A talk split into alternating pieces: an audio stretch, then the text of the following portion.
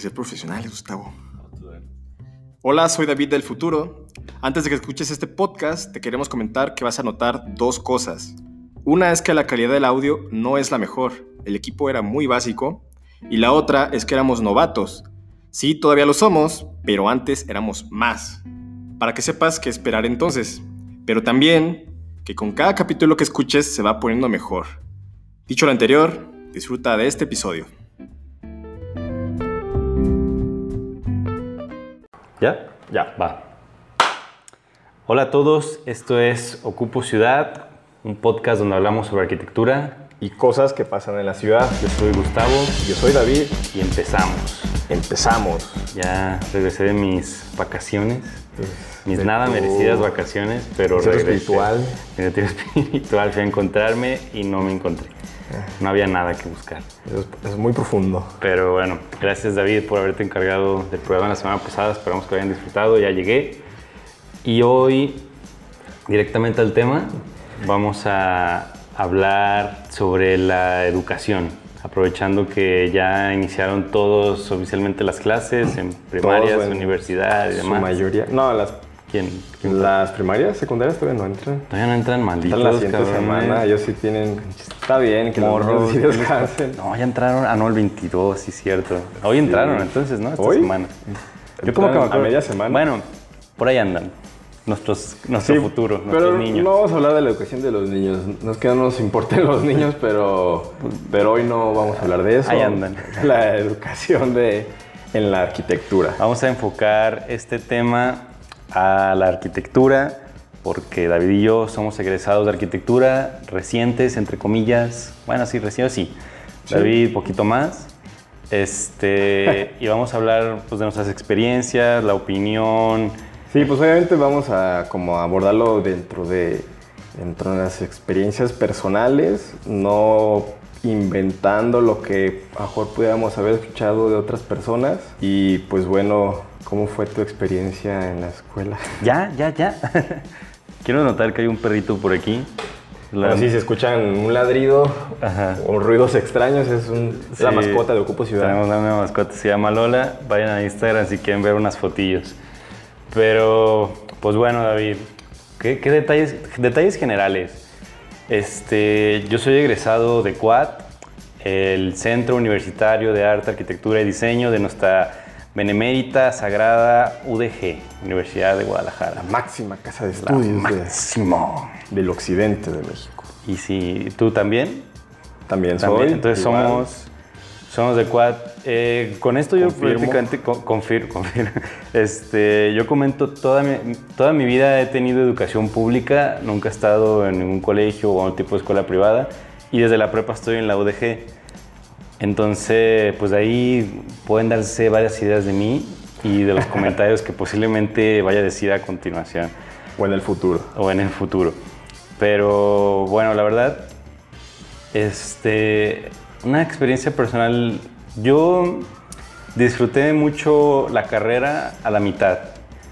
El inicio no lo disfruté porque seguía como confundido entre si era lo que quería o no, como creo que a muchos les pasa. Sobre todo creo yo con carreras enfocadas como al arte, que no estás decidido de que si vas a poder vivir de esto, si es un berrinche o si en serio es una pasión o una vocación. Eh, durante la mitad, o sea, más o menos como a partir de tercero o cuarto semestre fue cuando le empecé a agarrar un cierto gusto. Justo a la mitad, o sea, a- hasta quinto semestre, en mi caso, fue cuando dije, esto es lo mío. Lo cual es, es, es cabrón, creo yo, porque, o sea, es decir, que estuve ahí dos años sin saber qué onda, o sea, sin saber si eso era lo que me iba a dedicar, sin estar completamente seguro. Y ahí estaba, o sea, a veces estás por terco de que no, ya me metí, voy a acabar. Tus papás a lo mejor te meten presión de que no, ya acaba. Pero o ¿cómo llegaste a no, ese sí, convencimiento? échala. En mi caso fue por el semestre, de que estaba en, quin- estaba en quinto semestre y yo venía de dos años en los que no sabía si realmente yo era bueno en lo que estaba haciendo, no sabía si realmente me gustaba. En quinto semestre, más o menos como al tercio, casi la mitad de quinto semestre, fue cuando dije, no manches, esto está genial. Que como que ya, ya tenía, pues... lo mío. Sí, porque, o sea, en dos años, pues, aunque no quieras, aprendes algo. Entonces dices, a- a- cuando estaba en ese semestre... Pues me- ya, pues ya sea huevo, ya. Sí, pero lo que pasa es que cuando, cuando llegué a ese semestre me tocaron muchos compañeros que si me conocen, pues ahí voy a hablar de algunos de ustedes sin nombres. O sea, yo llegué a un ¿Lo va a semestre... ¿Eh? ¿Vas a balconearlos? Nah, putos todos, no se crean. Este, llegué a un semestre en el que, por así decirlo, me tocaban muchos compañeros que eran como ya reconocidos, o sea, que decían ellos son buenos en la carrera, que pues, la, la UDG, eh, si bien son muchos, entre comillas, en arquitectura, pues a partir de segundo o tercero prácticamente ya conoces a todos. Entonces ya se van haciendo Sí. como ideas de que, ah, mira, él sí le sabe, le vale madre, él es un borracho, él es otra cosa y Él es cosas así. bien ñoño, le gusta Él es bien ñoño, él es bien matado, él no vale madre, él- la cosa Él- así. Entonces ya como que conoces a la mayoría de tu generación. Ajá, ya va agarrando como cada quien su perfil. Sí, y, y como digo, ya van haciéndose como eh, enfoque de que, mira, él sí le sabe, él sí es bueno, él sí le arma cosas, y él, ella. Las envidias y los elogios. Un montón de cosas. Los típicos de cada. Entonces yo cuando llegué a quinto, yo llegué muy nervioso porque la mayoría de los del salón que ubicaba eran de los buenos, así de los de este sí la arma, está entregado proyectos chidos, y no solo por rumores, también porque la verdad en entregas pasadas había visto sus trabajos, había visto cómo exponían y Ya decía, no, la man". evidencia. Sí, o sea, decía, sí la arman. Y yo llegué muy nervioso porque sentía que yo no daba el nivel. Yo sentía que yo sentía que yo no sabía nada, o sea, que no había aprendido nada en dos años, que, que seguía como que en, en la deriva.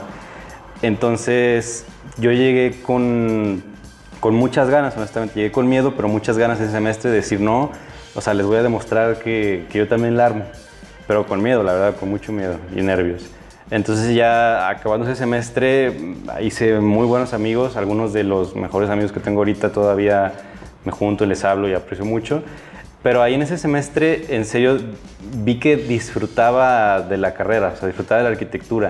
Vi que, que sí sabía, o sea, que yo, yo creí que no ¿Fue sabía. en un momento en específico o fue como a lo largo del semestre que dijiste? Fue "Ah, como, pues fue sí"? como después del primer desarrollo, o sea, como el, el primer tercio. Pero, que- ¿luego de un desvelo o luego de la entrega? Luego de una entrega. Luego de una entrega en la que pues vi mis resultados, vi comentarios de eh, mis compañeros, de profesores, no solo de mi profesor en ese momento, de otros, y yo me sentí muy feliz. O sea, yo, yo me sentí a gusto, cosa que no había sentido en otras entregas, la verdad. Siempre que entregabas me salía de, no, es que esto está mal, no, algo madre, cosas así. Pero ahí salí, sí pensando que me faltaba, o sea, ya, ya no pensé algo madre, pensé, voy bien, voy bien, o sea, de que me falta por aprender, siempre vamos a seguir aprendiendo, pero ahí me sentí satisfecho con mi entrega, me sentí feliz con lo que estaba haciendo, con la carrera. Y en serio me dije a mí mismo, yo, yo puedo vivir de esto, o sea, yo puedo vivir haciendo esto. Puedo en serio, sí veo que esto puede ser mi vocación, puedo ver que es mi profesión. Y algo muy importante, me imagino, me veo y quiero hacer esto los siguientes 30, 60 años de vida que me queden. Que Y luego eso- estudio otra carrera. ¿Eh? Y luego estudio ajá, otra y a lo carrera. mejor me voy a ya veterinaria, cosas así, no sé. Eh, papá es veterinario, entre paréntesis. Pero eso es a lo que voy, o sea, a mí me llegó en quinto semestre. Yo tengo compañeros que me dicen que les llegó en octavo, en noveno. Unos que desde que llegaron, unos nunca les llegó, terminaron y por ahí andan. Entonces, esa es como una opinión general de, De experiencia. mi experiencia. O sea, es que ahorita como un resumen muy rápido de, de que sí me gusta, o sea, de que uh, hay, hay algo ahí. Pero antes de continuar, dime tú, David, ¿cómo, cómo fue una experiencia general? ¿En qué momento tú sentiste o te, te diste cuenta de que, ah, esto es lo mío, o todavía no te llega? No, pues yo, yo te felicito porque tú lo hayas encontrado en quinto semestre. Yo a estas alturas de vida, yo todavía sigo en la duda de a ver si, de si esto fue la decisión correcta en mi vida, pero pues ya estamos aquí y pues hay que echarle para adelante. Este sí, bueno, yo creo que en mi caso particular, pues siempre me quedo con la idea de no creérmela tanto, porque luego este, puedo, mejor, este, no sé, quizás perder un poco de piso a la hora de estar haciendo mis proyectos y quizás no pueda ver las cosas de manera tan objetiva eh, cuando, cuando quiero hacer algo. Yo siento que la gran mayoría, cada semestre, cada entrega, pasamos más o menos por lo mismo, de que estás haciendo tu proyecto y va todo bien, pero pues se va acercando la entrega y dices, no, esto no sale, no sale, y Sí. te desesperas y dices, ¿qué he hecho de mi vida? ¿Por qué? ¿Por qué decidí meterme a arquitectura? Y luego entregas y, y si entregaste y te fue bien, pues dices, no, sí, sí la, sí la armé, ¿no? Este, es- yo me harté de, ese frustra, de esa frustración, o como se diga, creo que lo estoy pronunciando mal, Este, más o menos también como a la mitad de la carrera, en el cuarto, quinto semestre, yo estaba desesperándome porque no me gustaba esa vida de, de cada momento estar como estresado, estresado y, decir, y sentirme mal porque pues algo que debía estar disfrutando, ¿no? Y, y, más bien la escuela me estaba haciendo sentir lo contrario. Entonces, pues sí hubo como un cambio fuerte entre mis actividades tanto en la escuela como fuera de ella, que yo decidí para poder hacer como ese cambio eh, positivo. Y entonces ya a partir como de quinto o sexto semestre, yo dejé de desvelarme. Organicé mejor mi tiempo y, y la verdad desde... Quinto, sexto. Desde quinto, sexto semestre hasta el último semestre de tesis. Es que envidia. Yo de tesis 1 no me desvelé ni una sola vez. Yo vengo desvelado, o sea, yo me desvelé ayer.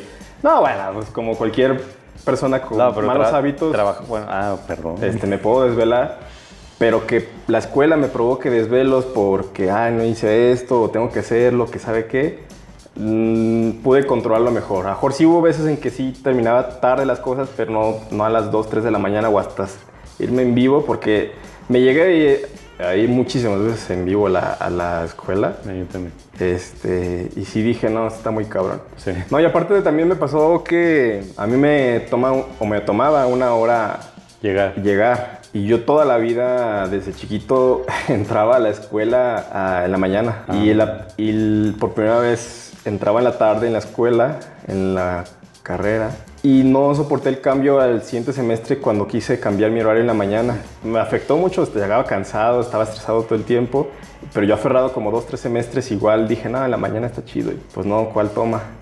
Pues que ya no está más cansado. Sí, no, pues ni siquiera estaba tan viejo, pues. Pero... pero la edad te empieza a pegar. Y pues yo pienso que, aunque no, no lo dijimos tan directamente, se nota que hay ciertas cosas que te va condicionando la escuela en tu actuar, ¿no? En tu día a día, que, es lo que a veces podemos considerar algo, algo negativo del sistema, no sé de las demás carreras, pero por lo menos arquitectura, este, sí, de detalles. Yo comentaba al inicio, yo disfruté nomás la mitad, el inicio no lo disfruté por lo que les decía de que estaba muy inseguro siempre de si era lo que quería o no. Y la última mitad, o sea, si, si dividiera mi carrera en tres partes, la primera no me gustó, la segunda sí, y la tercera la odié. De veras, no tengo otra palabra, la odié. ¿Cuál es la tercera parte? La última, o sea, los últimos semestres. O sea, el último año de tesis. De los últimos dos años prácticamente. O sea, sí, de séptimo, octavo hasta el final. Eh, yo iba enojado, o sea, yo la verdad no disfrutaba ir, no me gustaba ir. Eh, me molestaba mucho porque yo empecé a trabajar desde sexto, entonces por necesidad, ganas, cosas así. Eh, y ya cuando empecé a trabajar me empecé a dar cuenta de, de muchas cosas por fuera. En, mi experiencia yo entré en un despacho pequeño, entre comillas, y vi que las personas que estaban trabajando ahí de dibujantes como yo, yo dije, creo que estoy al mismo nivel de ellos, o sea, a lo mejor suena un poco e-, ególatra, pero pues prácticamente solo dibujar, solo dibujar igual entre comillas, eran planos sencillos, o sea, no eran proyectos así grandes de que eh, hoteles o torres de 50 pisos, eran casas, entonces es algo muy sencillo que prácticamente aprendes a hacer desde tercero. ¿Qué eh, tan difícil puede ser? Ajá, entonces dije, entonces dije yo, ya tengo el nivel de dibujante, así me dije a mí mismo, ok, pero dije, ¿cómo es que estas personas que ya son egresadas de 2, 3 años tienen el mismo nivel que yo que voy en sexto? Y eso dije, como que hay algo mal aquí, no sé.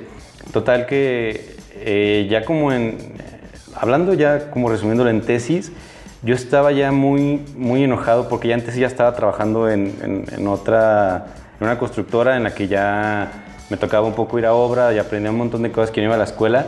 Y yo honestamente ya sentía que la escuela me retrasaba. Porque yo ya no sentía que aprendía. Un sí, porque yo ya, yo ya, sentía que ir a la escuela perdía tiempo, porque ya no hacíamos nada nuevo.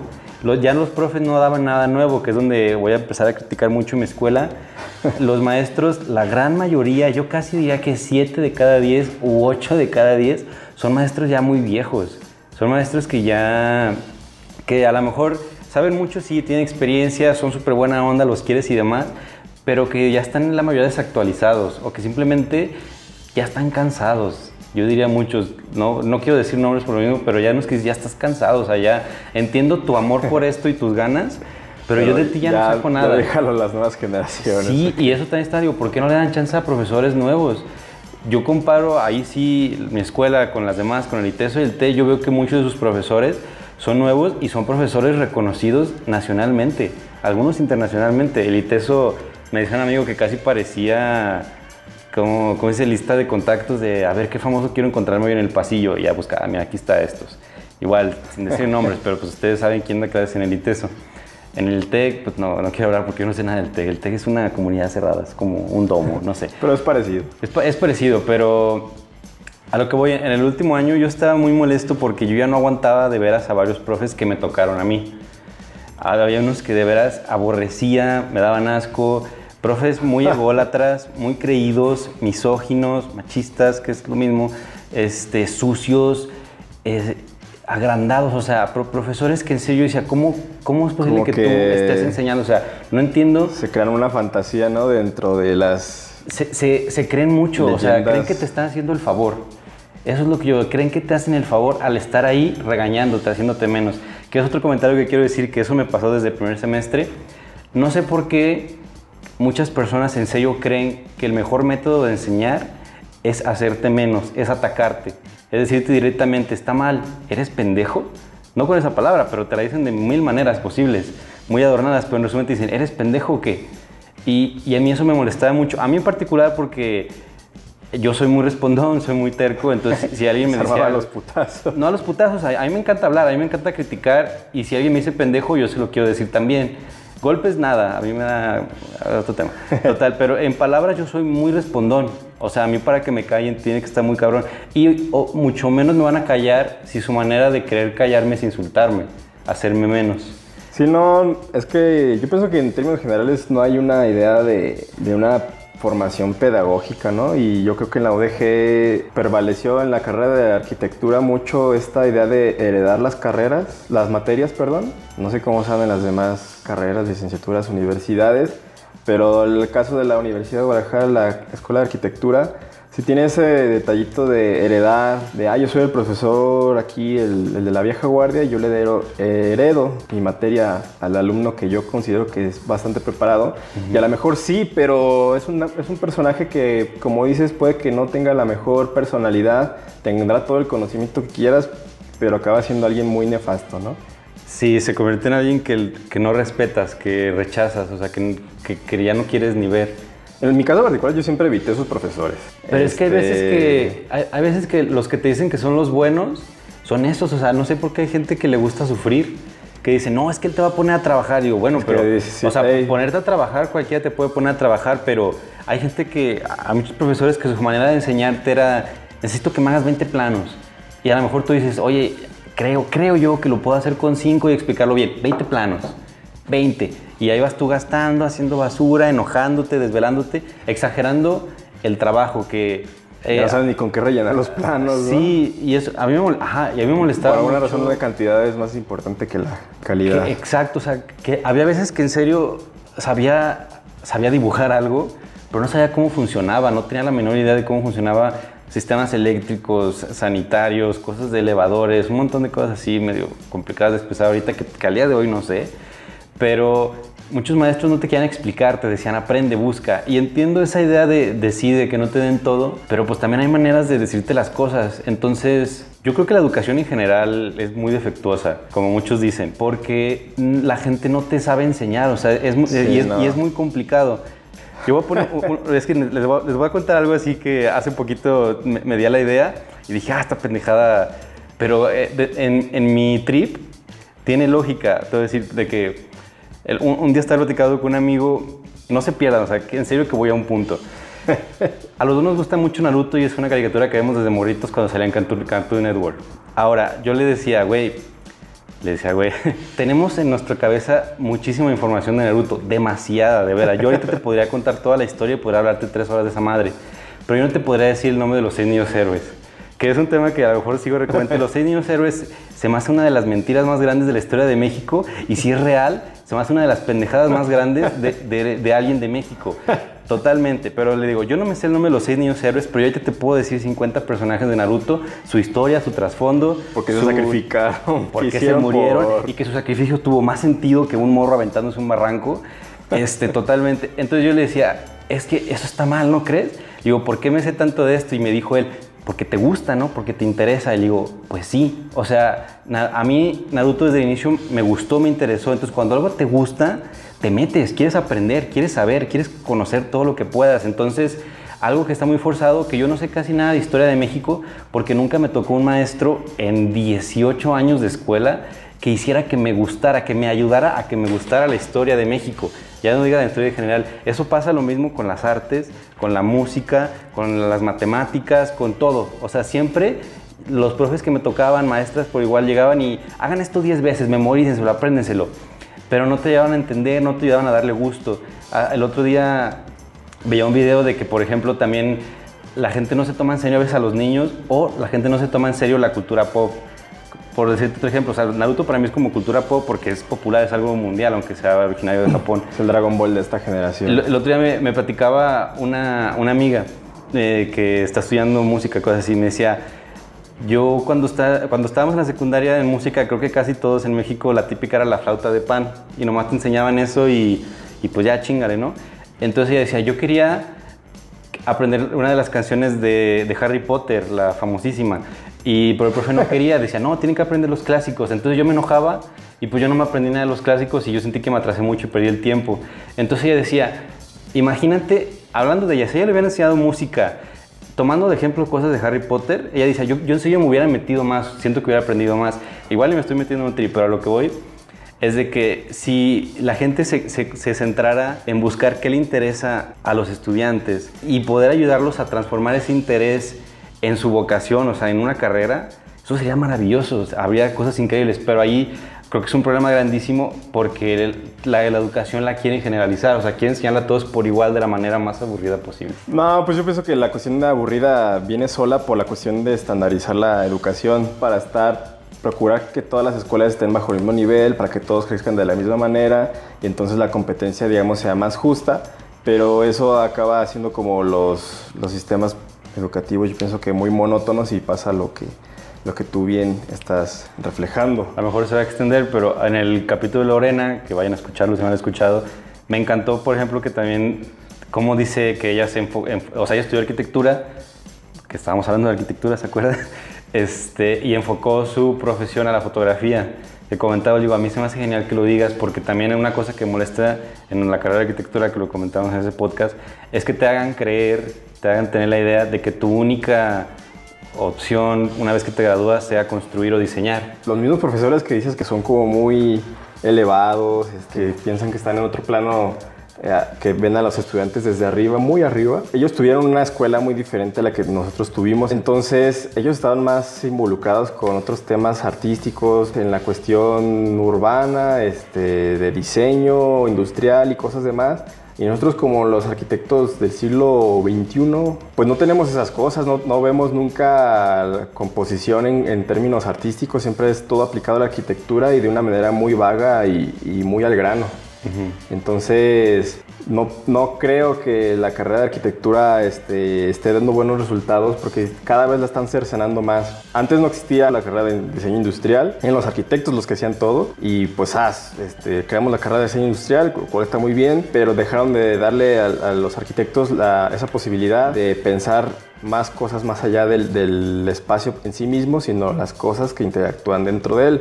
Literalmente las cosas, porque pues, se está diseñando los muebles y demás. E incluso también el diseño gráfico y ahora también el urbanismo, ya está la licenciatura de urbanismo, este, entonces ya, ya quitaron de más nociones al arquitecto, entonces están como que descerebrando al ente este del arquitecto en alguien que simplemente cae en el estereotipo de que hace cosas bonitas pero que se caen. que se caen. Ahorita que comentaste esto de que el arquitecto antes lo hacía todo, este, sí, antes un arquitecto con su despacho y los que tuviera ahí de empleados era capaz de hacer un proyecto en su totalidad. Hacía desde los planos arquitectónicos hasta el diseño de mobiliario, de manijas, eléctricos, o sea, de, detalles, se metían los detalles. Hoy en día yo creo que eso es no imposible, pero innecesario e ineficiente.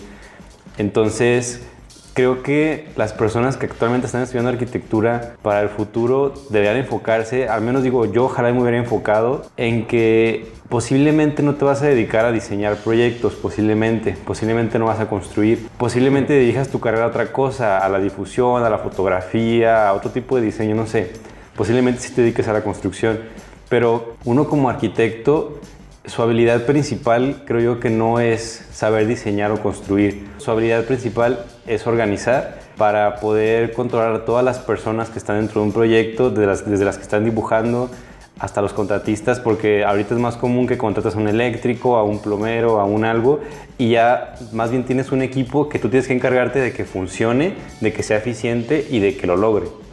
Pero ¿no crees que el que pudiera estar preparado estaría vinculado con lo, con lo, que tú comentas? De que precisamente actualmente todos nos enseñan a ser nada más diseñador y tal y tal. Pero si uno desde la escuela tuviera las libertades y, y, sobre todo la apertura y, las opciones para decir, no, pues yo quiero meterme a la clase de pintura, yo quiero meterme a la clase de, de francés, de inglés, no, o lo que sea. Este, cuestiones de carpintería, de herrería, vitrales, lo que sea, algo que sea más variado para tu carrera, no creo que sea una cuestión de necesariamente de ser un todólogo, sino precisamente porque te da la opción de que tú seas algo más como arquitecto y no solamente el güey que, sabe manejar AutoCAD y le pica los botones que es como yo creo que está haciendo la escuela o las escuelas de arquitectura actualmente. Te vuelven una persona monótona para que seas el monigote que vas a sumar a las oficinas de los arquitectos para que nada más hagan y piquen los botones. Yo lo relaciono con un caso muy particular este, también en la, escuela. Hay un maestro, o sea, bueno, ahorita tú los casos que, que mencionaste pareciera que todos los maestros en el quad son malos. Obviamente no, pero hay el caso. La mayoría. ¿La mayoría? Lo, digo así con el gusto del mundo. Yo no sé si la mayoría, pero sí este, por unos pirentos. Hay el caso de un profesor que él dice que él se metió a estudiar arquitectura para no ser arquitecto. Él se dio cuenta, antes de entrar a la carrera, que quería ser artista. Ok.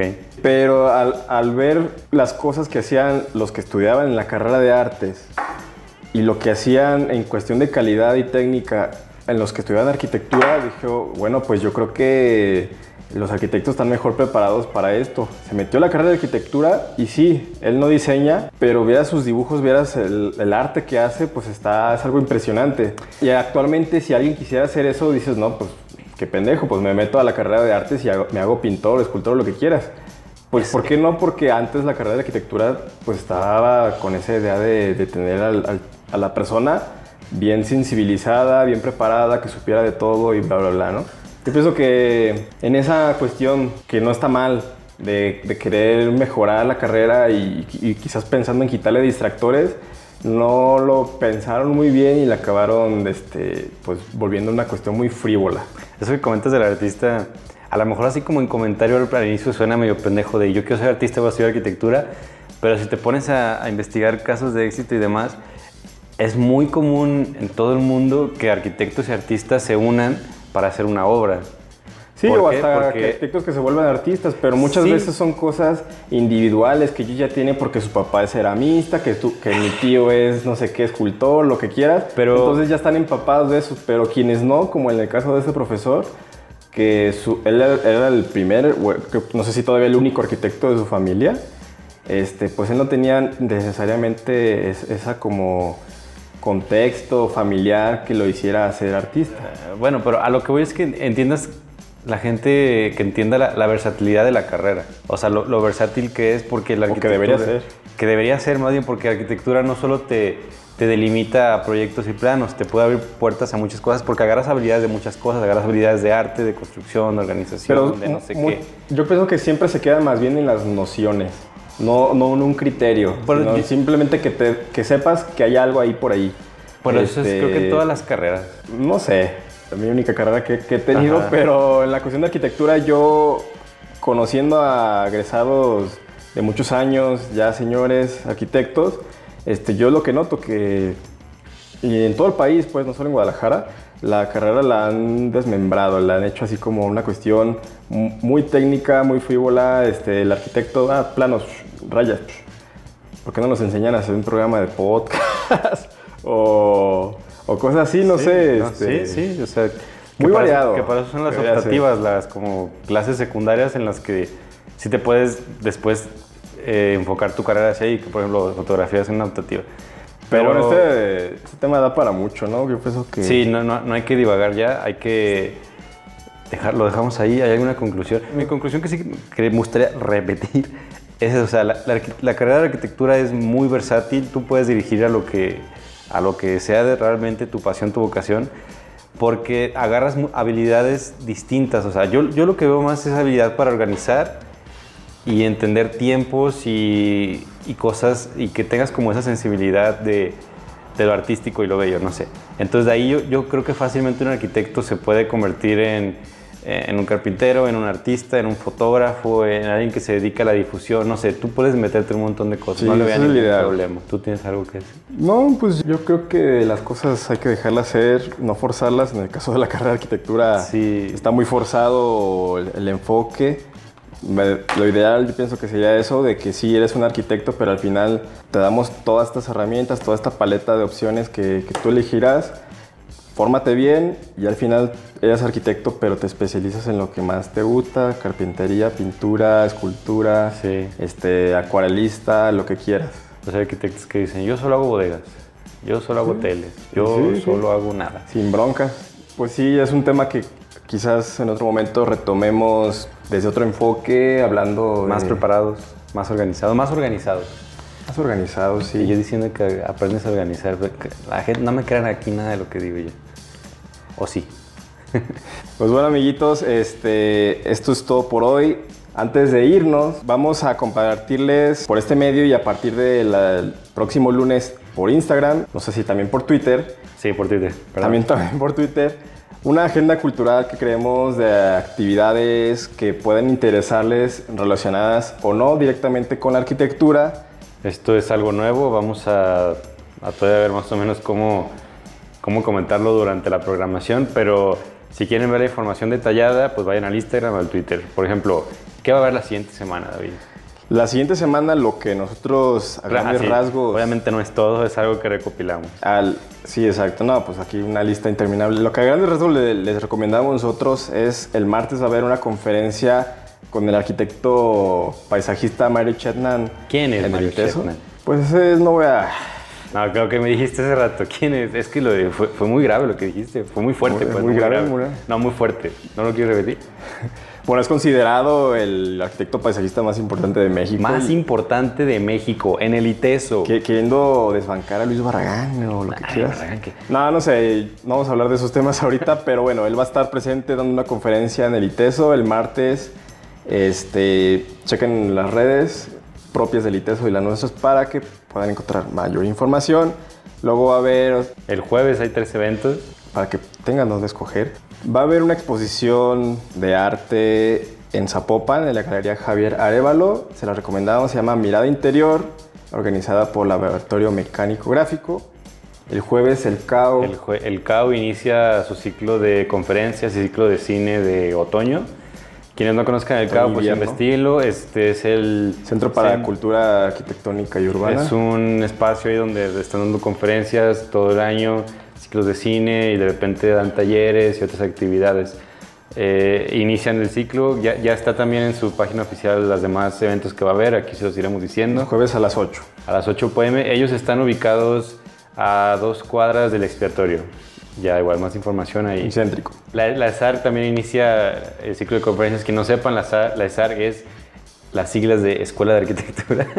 Escuela Superior de Arquitectura. Escuela Superior de Arquitectura, perdón. Eh, la ESAR está sobre libertad, a una escuela de Chapultepec. Igual todo el año, todo el tiempo están dando charlas, conferencias, talleres. Inician el de este ciclo escolar con el tema rehabilitación de asentamientos informales. Con Diego Ramírez Loverin. ¿Quién es? ¿Quién sabe? Ahí va a estar, ahí lo van a Lo conocer. ignoro, pero seguro estará bien. Va a estar buena, las conferencias de la SAR siempre suelen estar buenas, siempre suelen dar botanita, está bueno el ambiente y pues ahí conoces gente. Está bueno que vayan. Luego va a haber un una- Cine. un cine de arte en Casa SEM. Se llama Calles de la Memoria. Y Y son los que reciben lo de los materiales para reciclar. reciclar, sí, manejan unas ondas muy, muy culturales. Ellos están sobre Avenida Chapultepec, está muy chido para que se den una vuelta. El jueves también a las 7. Pu- ah, to- todo el jueves. El pueden, jueves es pueden ir al ciclo de- pueden ir al, al cine a Casa Cena a las 7 y a las 7.55 llegan fácil al EXAR o al CAU o al otro. Organizando bien sus horarios, quizás puedan ir a dos de estos eventos. Y si no, pues el viernes. El viernes hay una conferencia muy interesante también en el ESAR. Esa es- yo creo que está buena. Yo voy a ir a esa. Es Vivienda para Todos, impartida por Saida Mushi Martínez. Este, y no sé si estoy pronunciando muy bien o bien su apellido, Muchi, muchi, muchi, quién sabe. pero vale la pena. El viernes urbanista. a las 7 y media de la noche. Va a estar- esa creo que va a estar buena, en serio. Dense la vuelta. Y el último que recopilamos. Y el, este, el último es un taller de literatura experimental que está organizado por el Quinqué y se llevará a cabo en la biblioteca Arronis, en lo que actualmente son la Secretaría de Cultura. Y pues no tiene costo, suena muy interesante por si ustedes están interesados en escribir Bueno, si creativamente. buscan más información, vayan a nuestro Instagram, donde ahí va a estar la imagen o etiquetado la cuenta de los que organizan el evento. Instagram o Twitter. Y, Y a partir de este próximo lunes podrán encontrar la agenda cultural que les recomendamos para que ustedes puedan decidir qué actividades pueden realizar a lo largo de la semana. Y vayan. Y vayan. Vayan, denle like. y digan que vienen de Ocupo Ciudad. No les van a dar nada, pero pues está chido. Pero que díganles para que sepan. Ajá, que digan, oye, ¿sabes? Saliste en Ocupo Ciudad y que digan. Ah, ¿quiénes no? Pues ¿quiénes sale, pero No sé, ahorita, ¿Qué ah, venden? bueno, me vale No, pues madre. nada. Ahí andan. Está bien, David. ¿Qué más? El Patreon. Pues es todo. Tenemos un Patreon. de Vayan al que- Patreon, ya los comentaba, vayan al Patreon, suscríbanse, pronto va a haber regalos y un montón de cosas. Va a haber capítulos extra, hay capítulos extra para el Capítulos Patreon. extra. Y Cuando se próximamente suscriban lo tendrán. regalos y magia y nos ayuda muchísimo. Y demás cosas. Esto es todo por hoy. Muchas gracias por, haber, por habernos escuchado. Nos vemos el próximo jueves. En algún punto del día será publicado el próximo podcast. Adiós. Adiós.